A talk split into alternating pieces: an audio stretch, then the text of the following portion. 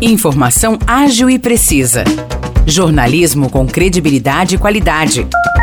92 News. 92 News. O podcast do Jornal da 92.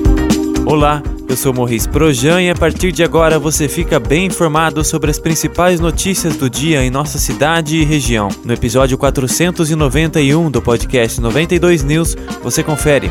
Espírito Santo do Pinhal registrou na tarde de ontem mais um óbito causado por complicações da Covid-19. Agora, o município soma 129 mortes desde o início da pandemia. Dessa vez, a vítima é um homem de 74 anos, residente de Pinhal. Ele tinha síndrome de Still e faleceu no dia 18 de julho. Segundo a vigilância epidemiológica, ele estava imunizado contra o coronavírus. A enfermaria de Espírito Santo do Pinhal possui quatro leitos ocupados, sendo dois pacientes do município e dois pacientes de fora. A UTI local não possui leitos ocupados. A Secretaria de Saúde informou que há 70 casos ativos de Covid-19 em Pinhal.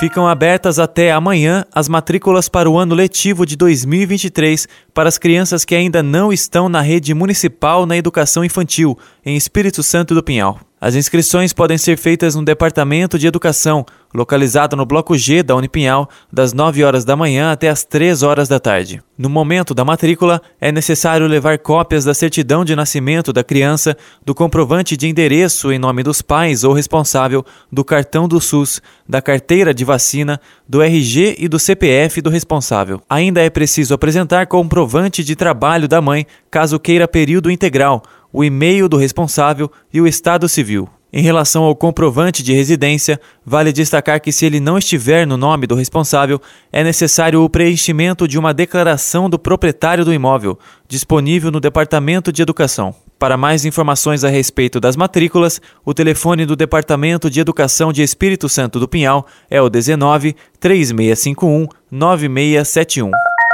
Os profissionais da Rede Municipal de Saúde de Aguaí participaram, na última semana, de uma capacitação com o tema Acolhimento com Classificação de Risco Atenção Básica da Saúde. A capacitação foi ministrada pela articuladora da humanização da DRS 14, Gabriela Magri. Já a coordenadora Fernanda Luciano classificou o dia como proveitoso e afirmou que esse conhecimento passado aos profissionais será colocado em prática no atendimento à população aguaiana.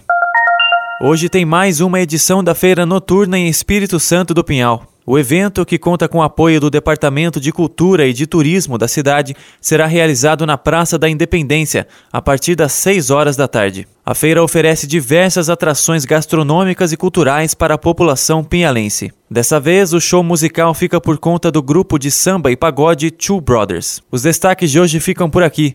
Valeu e até o próximo episódio do nosso podcast.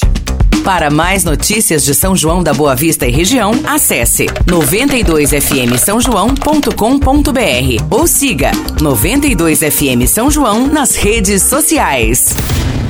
92